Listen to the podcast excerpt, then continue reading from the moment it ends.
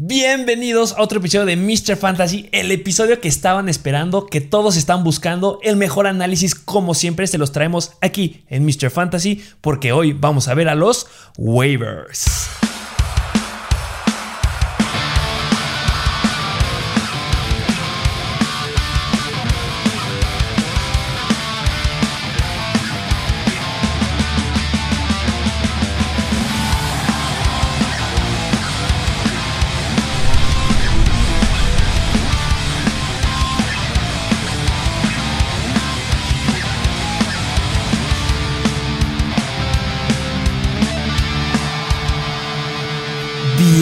Bienvenidos a un nuevo episodio de Mr. Fantasy Football, el Así episodio es. que todos estaban pidiendo, que nos estaban solicitando, mensajes por todos lados. Oigan, ¿a quién agarro? ¿A quién suelto? ¿Qué hago? Que sí, que no, que pe, pe, pe, pe, pe. De mis partes favoritas de jugar fantasy. Ay, ese, ese momento esperado que de- no sé a qué hora esté, entre sus waivers de cada uno de ustedes, pero que metes a tus solicitudes y a ver qué pasa, a ver quién me ganan, qué lugar tengo. Punto importante. Una, una razón o algo bueno que pasa si pierdes en la primera semana es que tienes mayor oportunidad de agarrar waivers. Y si en alguna semana va a haber muy buenos waivers, es en la semana número uno. Y bueno, nos lo estaban solicitando. Déjenme aclarar unos puntos aquí de, de este video. Lo que hicimos nosotros, como siempre, es traerles el mejor contenido de fantasy fútbol que van a encontrar en español. Punto. Así es esto. Y por eso les traemos muchos jugadores. Muchos jugadores que vale la pena que revisen en sus fantasies, porque no muchos juegan igual, no muchos tienen ligas iguales, de, de- algunos son de 10 managers, otros de 8, otros de 12, otros de 14, como las ligas de Mr. Fantasy. Entonces, les traemos muchos jugadores con un análisis preciso para que ustedes tengan muchas opciones de dónde agarrar. ¿Los tenemos ordenados en orden de prioridad?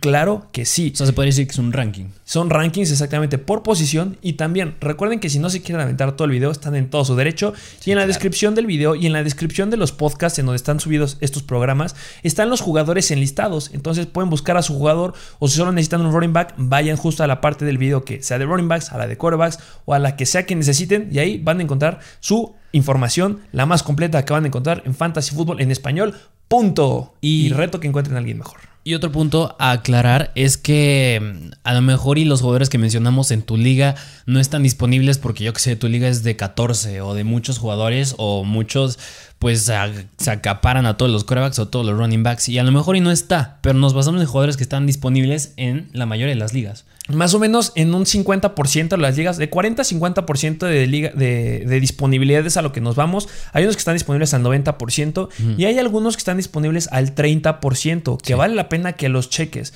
Va a ser muy, muy poco seguro que estén libres, pero debes de checarlos. Y bueno, sin más, sin agregar más, vámonos directo, vámonos de lleno, pero sí me gustaría decirles que este, este proyecto, estos programas, lo hacemos con todo el esfuerzo. Nos ayudan muchísimo suscribiéndose al canal de YouTube, dejando un comentario, dándole un like. En los podcasts, dejando un comentario, dejando las 5 estrellas, que les damos un gran contenido para esto. Y síganos en, en Instagram, en Mr. Fantasy Football. La mejor información, las mejores noticias al momento para que sean los mejores en fantasies. Sin nada más que agradecer que gracias por vernos, gracias por ser parte de la mejor comunidad de fantasy fútbol en español. Y arrancamos con los waivers. Los waivers, empezando con los quarterbacks porque como siempre hay un orden y es un ranking y el primer quarterback waiver por el cual ir, ¿quién es? El primer coreback que debes de buscarlo, debes de checar si está disponible porque puede ser una gran opción en esta semana y dio una gran semana 1, Jameis Winston. Jameis Winston de los New Orleans Saints y su atractivo contra los Packers, 5 touchdowns. Deja ese atractivo, disponible en más del 80% de las ligas. Ah, claro. Vámonos por ahí, empezamos muy bien. Ah, claro. Y claro, lo hizo contra los Green Bay Packers, una gran, gran defensiva. Nosotros lo pusimos en el sit porque no esperamos que era un gran escenario. Se estaba aclimatando apenas a la ofensiva y wow, gran forma de aclimatarse como titular. ¿Qué es lo que hizo en el partido? A ver, lanzó 20 veces el balón, completó 14, o sea, un 70%. 148 yardas, que a lo mejor ese no es un atractivo. 7.4 yardas por target. Y por el ataque terrestre tuvo 6 attempts, 37 yardas, 6.2 yardas por acarreo. Y que tuvo los 5 Exacto. touchdowns. Hay que remarcar touchdowns. eso. 5 touchdowns de Jameis Winston a no cualquier defensiva. Gran potencial que tiene. Jameis Winston corre. Sí, ya la habíamos visto. No me acuerdo de cuándo fue el último partido que tuvo en Tampa Bay. Irreal. De repente era un jugador que agarrabas y que te defraudaba. Eso es un problema de James Winston que solía ser bastante volátil cuando estaba en los Buccaneers. Pero viene sólido. Tiene una gran ofensiva y aquí sí tiene muy buenos corredores.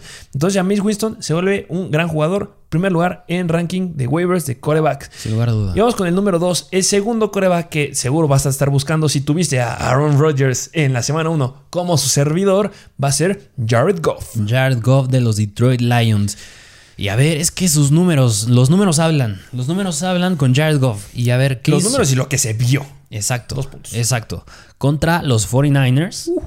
Lanzó 57 veces el balón. O sea, es una enorme cantidad de lanzar el balón. O sea, le está pegando a lo que hizo Dak Prescott y Tom Brady. Sí. Completó 30 38, 67%. Bien. Aceptable. Sí, 37 337 yardas. Muchísimas yardas. Me gusta. 5.9 yardas por target. También es bueno. 3, touchdowns. Tres touchdowns bastante buenos y nada más una intercepción. O sea, esos números son de un coreback que está entrando a la categoría elite. Exactamente. Si queremos comparar, vamos a agarrar a Dak Prescott. ¿Cuántas veces lanzó Jared Goff? 57. Dak Prescott, 58. Una Efect- menos. Efectividad que tuvo Jared Goff, 67%. cerca del 70. Dak Prescott, 72%. Ahí sí sa- sale un poquito el número de yardas porque Dak Prescott hizo las 400 yardas, Sí. pero hizo 3 touchdowns Dak Prescott. ¿Cuántos hizo Jared Goff? 3. Vámonos, es un gran coreback. Sí, o sea, yo no me hubiera esperado eso de Jared Goff y menos con los Lions. Y no deja que los Lions en contra de los 49ers. Eso es lo que Aparte, sorprende. aparte. Entonces, y, y algo que es todavía más sorprendente es que sin wide receivers. Sin wide Eso hizo sin receivers. wide receiver. ¿Qué onda con Jared Goff? De- los Rams tenías wide receivers y ¿qué pasó ahorita?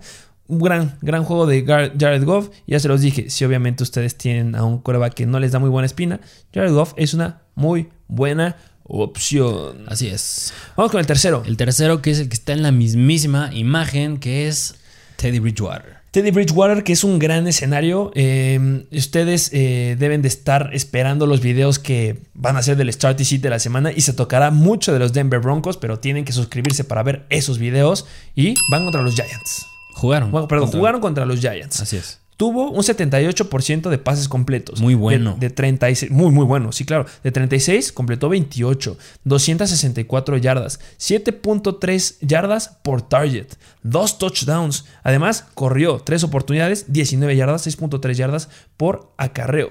Muy buenos números. Lo Sí. hizo con Jerry Judy. Ok. ¿Por qué le ponemos en el 3? Justo eso, porque pierde a Jerry Judy. Pierde un elemento que tiene muy buenos elementos ahí. Tiene a Noah buenas tiene a Tim. Patrick, tiene a Corland Sutton. Son buenos. Sí. Y también tiene elementos que corren, tiene un buen backfield. Yo lo llegué a decir. Los Denver Broncos me gustan. ¿Qué es lo que no me gusta? El coreback. Bridgewater sigo sin pensar que es el coreback elite que necesitan los Broncos para explotar, pero es muy bueno. Es Sí, una gran claro. opción. Sí, y me gusta mucho que casi tuvo el 80% de los pases completos y no tuvo intercepciones. Exactamente. Y claramente, entre los tres que les acabamos de decir, yo creo que es el que está más disponible de la mano de Jared Goff. Más del 90% de ligas disponible. Gran elemento. Y bueno, vamos a cerrar con dos corebacks. Que el cuarto es uno que pusimos en los starts de los Panthers. Carolina Panthers, Carolina Panthers. Sam Darnold. Sam Darnold. Genera incertidumbre porque tuvo un gran juego contra los Jets. Son Sí. los Jets. Pues sí, pero es Sam Sam Darnold que ya sabemos que tiene muy buen potencial. Me gustó verlo. Se mueve muy bien. Anotó corriendo. Tuvo un touchdown. Cinco attempts ahí. Tuvo un 69% de oportunidad y tú siempre lo has dicho. Cerca del 70% es muy bueno. Sí. Completó de 24 de 35. 279 yardas que es muy, muy, muy bueno. Eh, lo podemos meter en comparación con los 57 attempts que tuvo Goff. Este Sam Darnold tuvo 35, o sea, pegándole la mitad. Y tuvieron casi las mismas yardas, pegándole las 300. 8 yardas por target y un touchdown eh, por pase y uno corriendo. Sí, me gustó Sam Darnold. Yo sé que eran los Jets, pero a pesar de eso se vio bastante bien. Y si lo empiezan a usar por tierra, yo que sé, para oportunidades de, de touchdown, que es donde te esperas que corra McCaffrey, eso le da un plus a Sam Darnold. Y que tienes una válvula de escape muy, muy buena. Buscó a Christian McCaffrey por pase y Christian McCaffrey te va a generar yardas de una forma increíble. Sí. Entonces tiene escapes, tiene buenos wide receivers, tiene buenos corredores por todos lados. Así que se queda ahí. Y el último, que teníamos que mencionarlo, porque no lo podemos dejar fuera, porque sorprendió a demasiada gente, de los Houston Texans, Charles Taylor. Tyrod Taylor, que contra los Jaguars se vio bastante bien. O sea, yo hubiera esperado que ese partido lo hubieran ganado los Jaguars y que no se hubiera visto de esa manera Tyler Taylor y más con lo que tiene a su alrededor.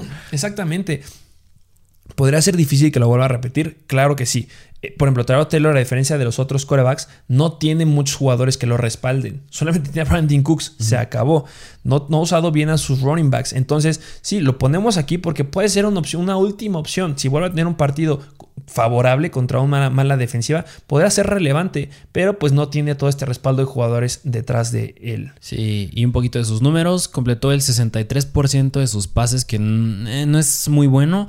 Lanzó 33, completó 21, 291 yardas, casi 300, 8.2 por target y 2 touchdowns por aire. Y también su atractivo Gran atractivo.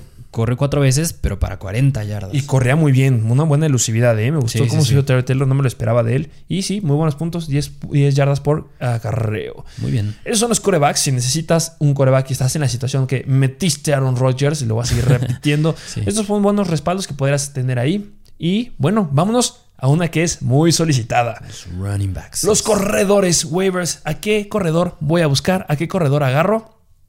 Punto importante. Los tres primeros compiten bastante. Sí. Tienen pros que aquí se los dejamos a libre albedrío. Ustedes, el que tenga la mayor cantidad de pros en favor a su equipo, es al que van a agarrar. Los tres son buenos, solo que son escenarios completamente diferentes, pero favorables. Sí, de acuerdo. En primer lugar, de los Houston Texans, Mark Ingram. Otro jugador de los Texans, Mark Ingram. Y aquí, a ver, nos gusta. ¿Por qué? Por el volumen que tiene. Porque si quieres un corredor, o si tienes un corredor, lo que te interesa no es que me anote, me interesa el volumen, porque volumen es igual a puntos fantasy. Sí, sin lugar a duda. A ver, 26 attempts no es poca cosa. Ya lo vimos con Joe Mixon que tuvo 29, creo que fue el corredor que tuvo más. Y nada más tuvo 3 menos Mark Ingram. Esperaríamos que fuera Lindsay o David Johnson los titulares en ese backfield, pero acabó siendo Mark Ingram, al menos en este juego. Exactamente. ¿Cuál es el pro de Mark Ingram? Los attempts. 26 eh, acarreos, 85 yardas, 3.3 yardas por acarreo. Un problema de todo el backfield. No es, Sí. es únicamente de Ingram. Lindsay solamente generó 3.1 yardas. No, 3. pun- sí, 3.1 yardas por acarreo. Y Johnson 3.3 yardas. Todos están igual. Pero el volumen lo tiene Ingram y anotó un touchdown. ¿Cuál es el contra? Competencia. Fue un escenario fácil para los Houston Texans, entre comillas, y que todavía no puede estar definido. Pero tiene una cantidad estúpida de volumen. Ojo, Mark Ingram nunca va a llegar a ser un running back 1 ni running back 2, pero sí puede llegar a ser un flex a considerar dependiendo del equipo al que te enfrentes. Y está disponible en gran cantidad de, de ligas, a diferencia de nuestro segundo lugar, que es de los Detroit Lions, Jamal Williams. Jamal Williams, que a mí me encantó ver esta actuación de Jamal Williams y más contra el rival que era, los 49ers. Es que eso impresionó. Impresionó de una forma. Perdón que sea repetitivo y se escuche bastante mal, pero impresionante. Sí, sí, sí. Y este, ¿Qué hizo? ¿Qué hizo? A ver, Vamos stats. con los números, que a ver, 9 attempts no, no parecen atractivos, pero tuvo 54 yardas, 6 yardas por acarreo bastante buenas, un touchdown, bien, y por aire lo buscaron 9 veces, atrapó 8, 56 yardas y 7 yardas por atrapada, o sea, fue, o sea, estamos hablando de un casi casi de un Karim Hunt, pero más evolucionado. Exactamente. Extras. Y no me va a cansar de decirlo. Nosotros no decidimos cuándo los equipos suben sus noticias y suben información relevante. Cosa que pasó el fin de semana con los Detroit Lions. Y razón por la que deben de estar suscritos y siguiéndonos en Instagram y activando las notificaciones para que les diga cuando subimos una noticia. ¿Qué pasó con los Lions? Cinco minutos antes del partido, nombran a Jamal Williams, el running back 1 del partido, y a Swift lo mandan en el número 2. Si metiste a Jamal Williams, gran decisión. Y ya lo dije en el video del lunes. Si lo metiste, te generó dos puntos más que Swift. Que Swift hizo gran aparición, pero esos dos puntos son los que te hacen ganar en ciertas semanas en Fantasy. Son Sí. importantes. Por eso suscríbanse y estén atentos de las notificaciones. Sí, y un poquito nada más para ponerlo en comparación, Swift tuvo 11 attempts, o sea, Jamal Williams nada, más tuvo dos menos. Y entre todo, tanto receptores como Tyrants y corredores, fue el tercer jugador más buscado por aire. Y eso te habla que, pues, la comparación.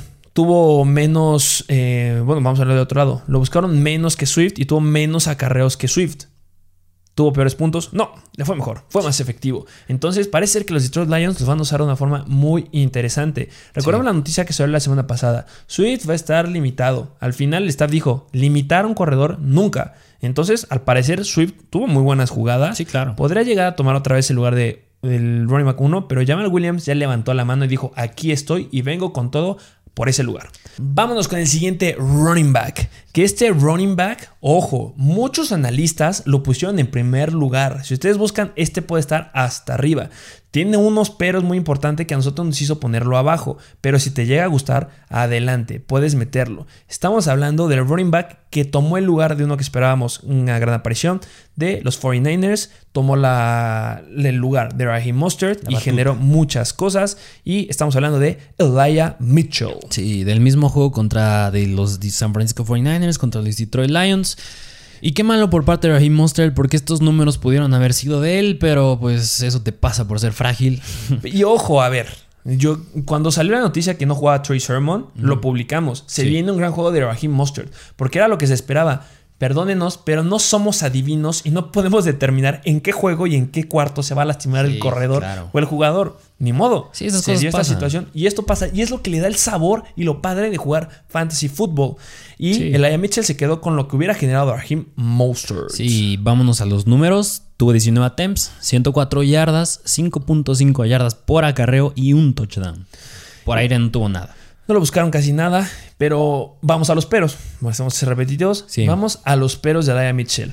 Lo hizo contra Detroit. Detroit, un Detroit, punto. sabemos que es de las defensivas que en el 2020 no demostraron que tenían la habilidad de frenar a los running backs y pues bueno, de ahí se agarró Elijah Mitchell y logró un gran juego.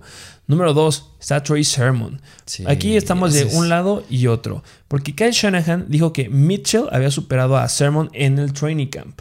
Entonces, eso es un pro para Elijah Mitchell que te hace ponerlo tan arriba. Pero todavía no sabemos si eso es verdad. Es no que sabemos sí. qué se vaya a esperar. Trey Sermon lo agarraron. Recordemos que en el draft los San Francisco 49ers ofrecieron muchas cosas, hicieron muchos cambios para poder alcanzar a Trey Sermon. Lo querían y lo agarraron. Eso, precisamente, sí. O sea, es un backfield que todavía está por verse cómo, cómo resulta. Yo creo que no podemos decir que Laia Mitchell ya va a ser el titular y ya va a ser así toda la temporada. No, no, no, no. O sea, cuando regrese Troy Sermon, habrá que ver cómo se comporta ese backfield. Que a final de cuentas tienen un buen escenario. No digo que es el mejor, pero van contra los Eagles en esta semana. Y si no juega Trey Sermon, claro que Laia Mitchell va a dar un gran juego. Pero otro punto importante, recordemos cómo fue el backfield de los 49ers la temporada pasada.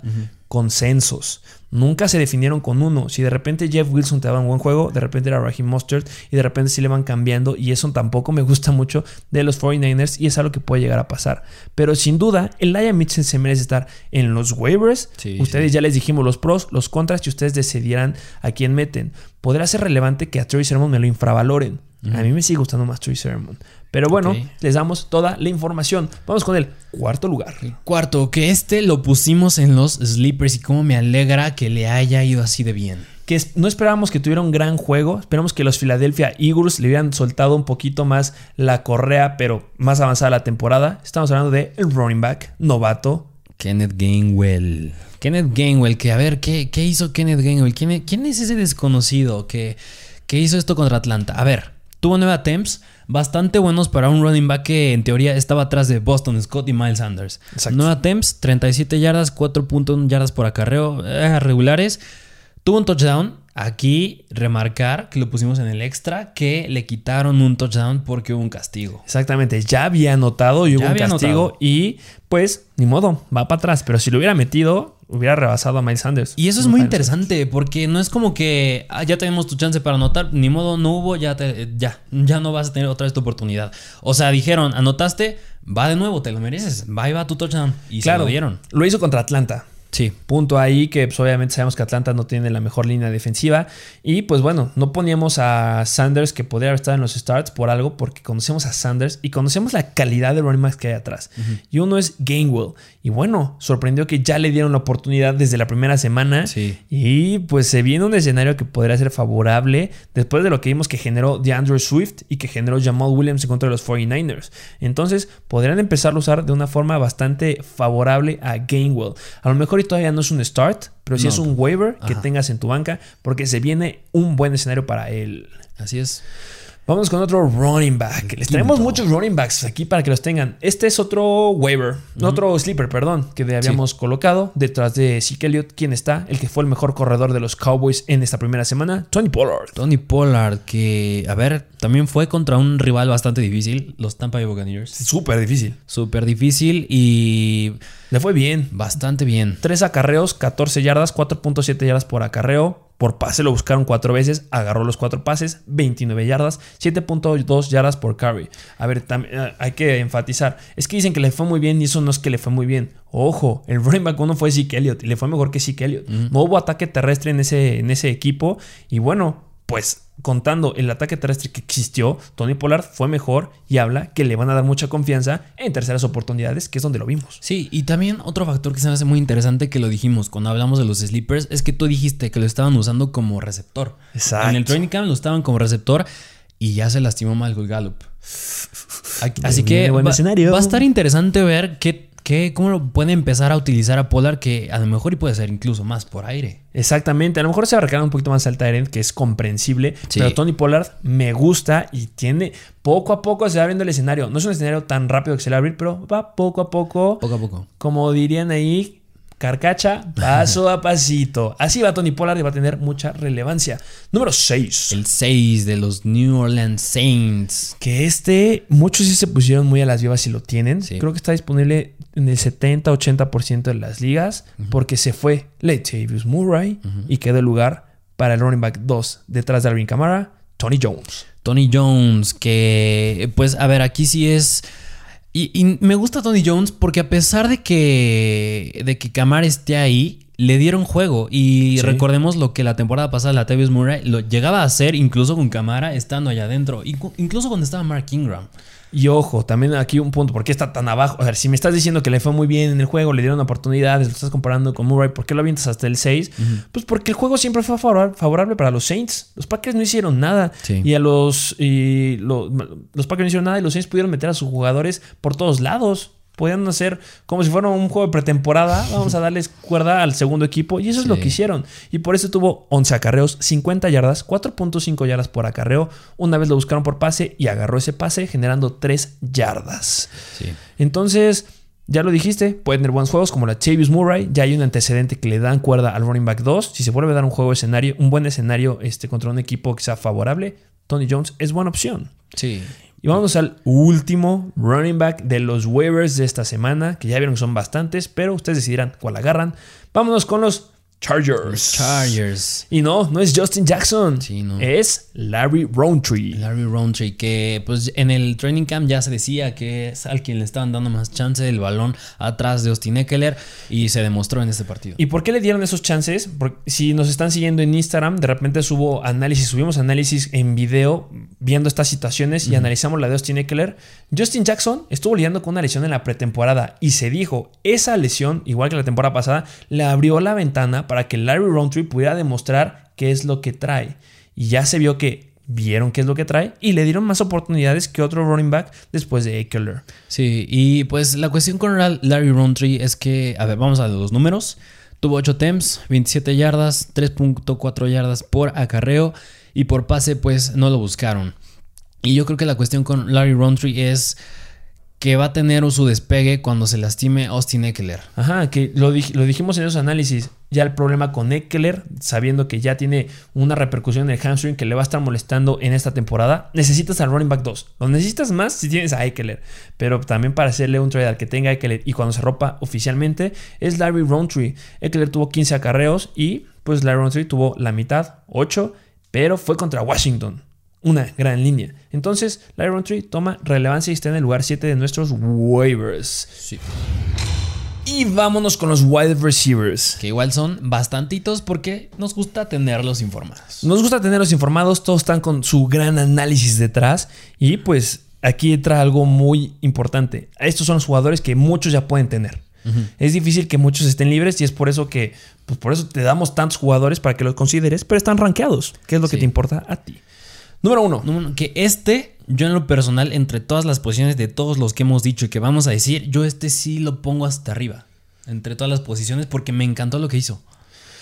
hizo muchas cosas en contra de los Pittsburgh Steelers. Estamos hablando de Cole Beasley. Cole Beasley, señor, no me vacuno. Sí, sí, sí, Cole Beasley. ¿Y por qué nos gustó tanto? Vámonos a los números.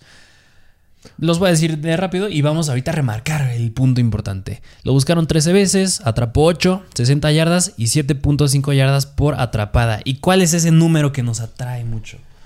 Que Stephon Dix solamente lo buscaron 14 veces. Cole Beasley lo buscaron 13. 13 una veces. menos que a Dix. 13 veces, precisamente. Y lo que te gusta ver con un jugador es que le den chance. Volumen. Sí. Eso es lo que quieres. Y no es cualquier volumen. 13 veces. No. Es un gran número. Sí, 13 veces y atrapó 8, se me hacen bastante bien y lo dijiste en contra de los Pittsburgh Steelers, una buena defensa. Sí, solamente abre el escenario que es muy bueno. Ah, algo que siempre me ha preocupado de Beasley. Va a llegar el momento en que se contagien de COVID ahí en los Bills y que no va a Sí. jugar.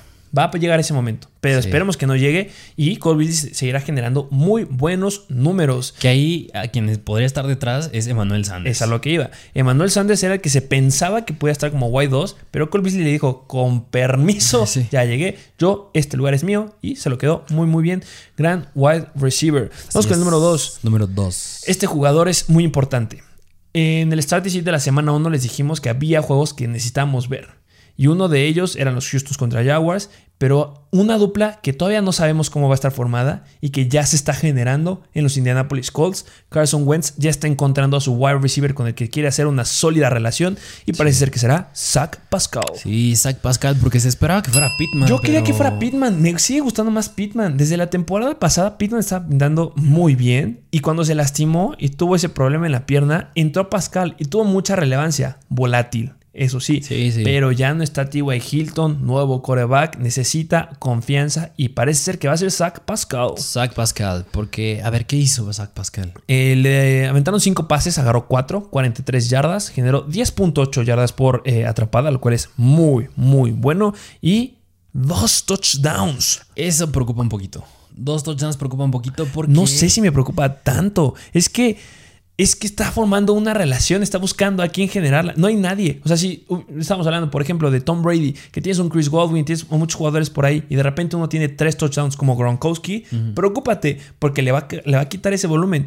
Yo lo que veo aquí es confianza. Confío en que tú me puedes anotar. Y confío tanto en ti, Pascal, que te voy a dar dos oportunidades para anotar y no me defraudaste. Y como no me defraudaste daste dos veces, voy a seguir confiando en ti. Para mí esto se traduce en que el volumen va a aumentar para la semana 2.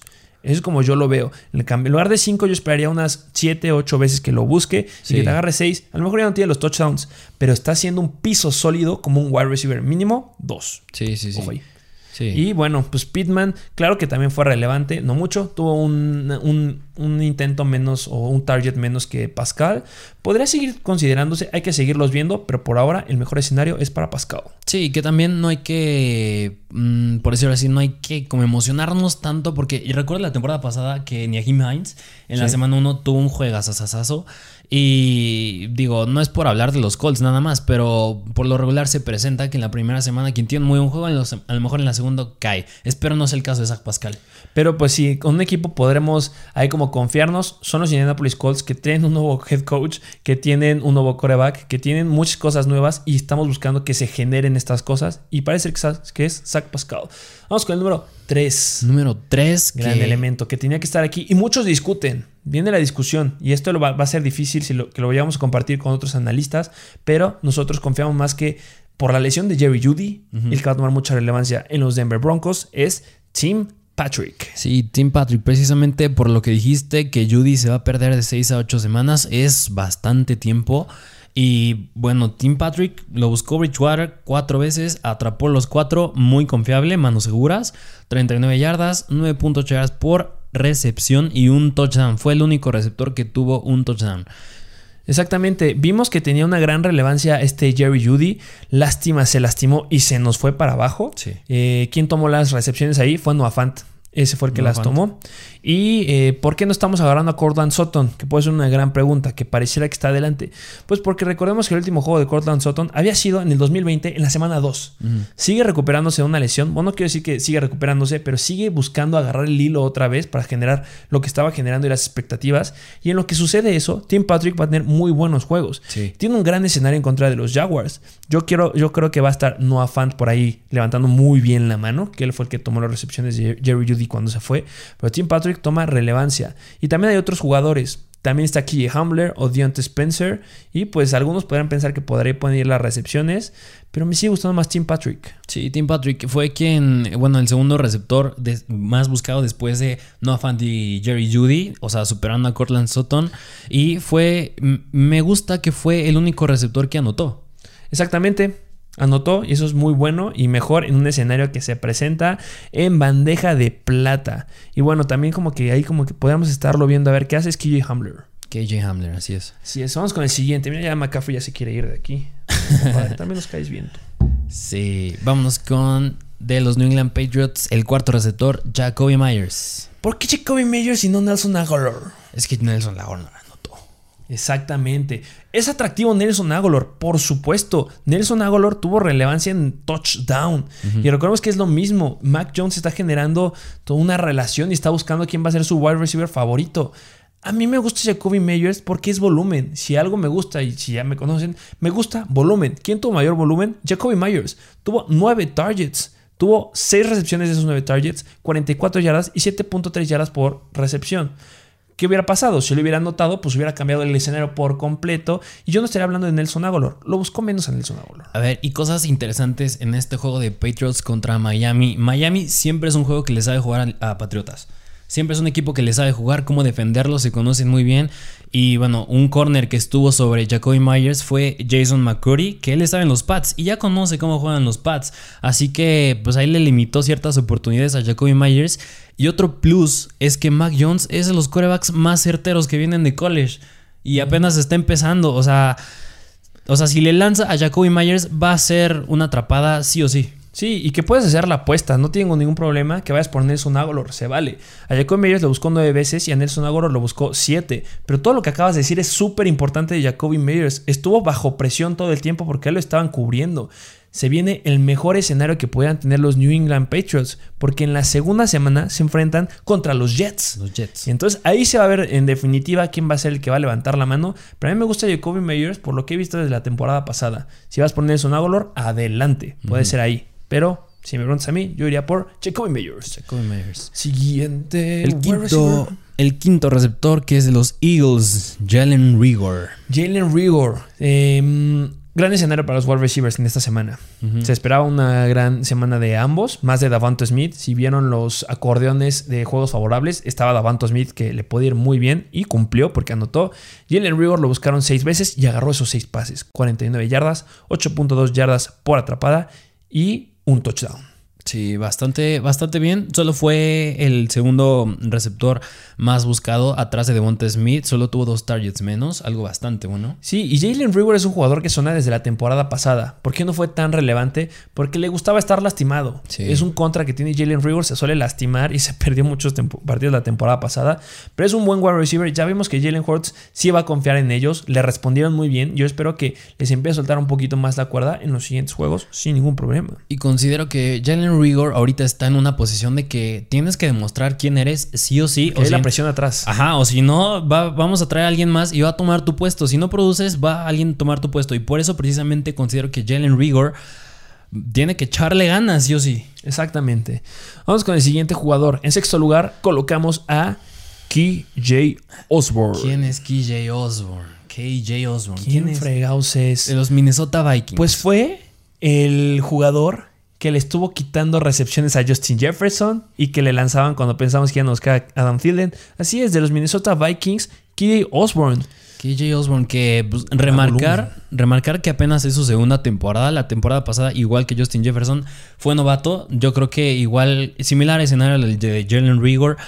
No brillaba mucho, estaba atrás de Adam Thielen y Justin Jefferson, pero yo creo que esta temporada dijo, ya me toca, ya voy a demostrar quién soy, porque no es Jefferson nada más el único novato de la temporada pasada que entra a su segundo año y viene con todo. También estoy yo. Exactamente. y vamos a ver lo que hizo. Lanzaron nueve veces, atrapó 7, 76 yardas y 10.9 yardas por atrapada. Que ojo, Justin Jefferson también lo buscaron nueve veces. Sí, claro. ¿Quién, se- quién fue el wide receiver que ahí que levantó la mano? Adam Thielen. Sí. Si ya lo, ya lo hemos dicho hasta el cansancio. Adam Thielen es de los wide receivers que más buscan en zona roja de toda la NFL. Y eso se ha repetido en las temporadas pasadas. Y Adam Thielen es una gran opción.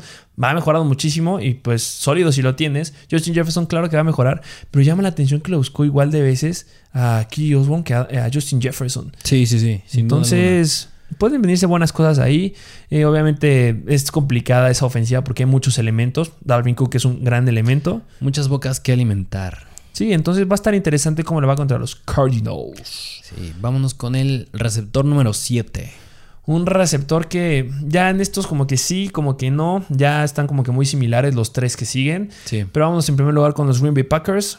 Mar- Marquez Valdez Scantling. Marquez Valdez Scantling. Y el argumento con Marquez Valdez Scantling de por qué está aquí puede ser un argumento bastante similar al que usamos con Cole Beasley. De acuerdo. Porque lo buscaron mucho, lo buscaron. Aaron Rodgers lo buscó ocho veces. Ocho veces, nada más atrapó tres, eso no at- atrae. Pero cambia un poquito, porque ya lo acabas de decir, se parece al de Cole Beasley. Recuerden que Cole Beasley tuvo un target Ah, sí. menos que Stephon Diggs. Sí, sí, sí. ¿Cómo fue con Marquez Valdez Scantling? Pues superó a Davante Adams. Un target más que Davante Adams. Superó a Davante Adams y eso es muy importante. Pero bueno, recordemos que Marshawn Larimore estaba sobre Adams, que Sí. se puede entender ahí. Pero no buscó a Lazard, no buscó a Randall Cobb, buscó a Marqués Valdés Scantling y por una gran cantidad de pases. Generó 17 yardas nada más y 5.7 yardas por atrapada. Pero el volumen está y parece que le gusta. Sí, así es. Siguiente wide receiver de los. Carolina Panthers, Terrence Marshall. El novato Novatillo. Terrence Marshall. Así es. Contra los Jets jugaron. Tuvo, lo buscaron seis veces, tuvo tres recepciones, 26 yardas, 8.7 yardas por atrapada. El extra que tiene Terrence Marshall es que fue el segundo wide receiver más buscado después de DJ Moore. Sí. Nos falló Robbie Anderson. No nos falló Robbie Anderson. Vemos que Sam Darnold es un quarterback nuevo, podría pasar. Y Terrence Marshall toma mucha relevancia. Sí, seis targets para un novato y un receptor que está atrás de los dos titulares se me hacen bastante buenos. Y bueno, fue contra los Jets, por eso está muy abajo. Sí. Si esto lo llega a hacer contra un mejor equipo, sube en el ranking de waivers. Sí. Y para cerrar Para estos waivers de wide receivers, el último es Chester Rogers. Chester Rogers, que a ver, hay que poner mucha atención con Chester Rogers porque tuvo una actuación bastante respetable, pero sí es un jugador que a lo mejor hay semanas en las que falla, hay semanas en las que a lo mejor le vuelve a ir igual o incluso mejor. No sé, hay, es un jugador que ponerle mucha atención. Sí, le falta. Si no saben de qué equipo es Chester Rogers, que lo entendemos, es de los Sí. Titans, de los Tennessee Titans. Sí. Eh, Ryan Tannehill todavía no tiene o no ha formado esa confianza con Julio Jones. Sí. Punto importante. Entonces, si todavía no genera esa confianza con Julio Jones y no te están respondiendo a los pases que le estás lanzando, pues va a buscar a alguien más. ¿Y a quién buscó en, en esta situación? Claro que J. Brown, pero a Chester Rogers también. Sí, fue el segundo receptor más buscado a la par que Julio Jones. Lo buscaron, bueno, los números lo buscaron seis veces, atrapó cuatro, 62 yardas y 15.5 yardas por atrapado. Muy buenos números por atrapada. Sí. Entonces, por eso toma relevancia. Es como que un underground de a lo mejor y si le puede ir bien, no le puede ir bien. Sí. Por ahora, si estás como que en un, un problema de necesito un wide receiver en mi flex porque todos se me lastimaron, Chester Rogers lo vas a encontrar todo el tiempo ahí disponible. Sí, claro. Puede ser una válvula de escape. Sí. Menciones honoríficas de wide receivers que están más, están más equipos, pero debes de revisar si no están disponibles, porque si están disponibles, en- de los primeros lugares está Stoney Shepard. Es el wide receiver uno de ese equipo. Connie Golladay no está respondiendo como nos gustaría o va a tardar. Sterry Shepard es el número uno en los Giants. Y también un jugador que nos gustó mucho, que formó una gran eh, mancuerna con Trevor Lawrence, la Visca Chenault. Disponible en 40% de las ligas. Búscalos, podrían estar disponibles. Sí, así es. Vamos con el- la última posición de los waivers. Que Sí. aquí, pues nada más hubo un dilema. Aquí nada más tenemos dos opciones. No es un dilema, es un gran dilema. Sí, es difícil esta situación. Yo me conocen. Mi opción se recarga al volumen. Tu opción se va a recargar un poquito hacia los números. Mm, De aquí, por donde busquen, está dividido. Los Sí. New Orleans Saints tienen dos tight ends que pueden llegar a ser relevantes. Uno se llama Adam Troutman, que es, es. de mi lado, y el otro se llama Juwan Johnson. Juwan Johnson. ¿Qué pasa aquí? Ya se los dije. Uno tiene el volumen y otro tuvo los números. ¿Cuál parece ser más atractivo y que se van a llevar la mayoría de la gente? El, del, de los números. Sí, te atraen más los touchdowns. Te atrae que tuvo. Dinos las estadísticas de Juwan Johnson. Juwan Johnson, a ver. Tuvo 21 yardas, 7 yardas por atrapada. Solo tuvo 3 targets, lo buscaron 3 veces nada más y tuvo precisamente 2 touchdowns. Y eso te dio muchos números. Llama la atención, creo que cerca de los 15 puntos. Ahí estuvo rozando. Sí, sí, sí. Y es como, wow. Este Tyrant llama mucho la atención. Ojo, es que vienen los, los contras, que por eso me voy al volumen y ahorita les voy a decir las estadísticas de Troutman. Fue contra los Packers, un juego con muchos puntos de lados de los Saints, que pudieron usar cosas por todos lados. Claro que lo buscó y eso me gusta de, de Juwan Johnson, pero Troutman lo buscó más veces. Tuvo 6 targets y solo agarró 3, generó 18 yardas y 6 yardas por atrapada. Me gusta el volumen. Si eres alguien que quiere el volumen, que es donde yo me inclinaré un poquito más, porque me quiere decir que el playbook estaba diseñado o la jugada estaba diseñada para buscarlo, es Troutman. Pero ojo, Juwan Johnson podría seguir teniendo touchdowns. Mismo escenario con, Carson Wentz. James Winston, si ya estaba la temporada pasada con los Saints, no había estado en un emparrillado una temporada completa como oficial y como titular. Y, y Johnson es, es, una gran opción. Se lastimó un Tyrant de los Saints. Si recuerdo que era como al inicio de la temporada que se esperaba mucho. Sí. No me recuerdo el nombre cuál Creo que era precisamente Troutman. Ah, bueno, se, se, habló mucho de Troutman y como que se llegó a tocar. Y bueno, ahorita Joan Johnson, pues sobresale su nombre. Me gusta más Troutman, te gusta más eh, Johnson. Los dos van a estar disponibles y bueno, considera lo que necesites en tu liga. Pero por ejemplo, menciones honoríficas de Tyrants, busca a Fant, busca a Logan Thomas, por ejemplo. Sí. Pueden ser muy buenos wide receivers. Tyrants. Perdón, muy buenos Tyrants. Sí, sí, sí. Y eso sería todo por los Tyrants por los wide receivers, por los running backs y los quarterbacks que debes buscar en los waivers de esta semana. Así es. Em, muchas gracias por escucharnos. Por favor, nos hacen una gran ayuda que se suscriban al canal de YouTube, que le den me gusta, que activen la campanita para que sepan cuando les llegan los videos o cuando los subimos, que estamos subiendo a cada rato. Si tienen que estar muy pendientes de eso. Ven Spotify, Apple Music, perdón, Apple Podcast, Amazon Music, Google Podcast y Stitcher. Ahí dejen su comentario, dejen sus cinco estrellas que les está gustando esto. Dejen qué es lo que quieren que hablemos. Tenemos mucha información de qué hablarles. Vamos a estar generando cosas muy padres esta semana. Se viene, la semana pasada se generó un live stream y esta semana se viene uno todavía mucho mejor. Más información en Mr. Fantasy Football en Instagram y Mr. Fantasy Doctor. ¿Algo más que agregar? Suscríbanse y dejen su like. Eso sería todo por el día de hoy. Muchas gracias por ser parte de la mejor comunidad de fantasy Football en español y nos vemos a la próxima.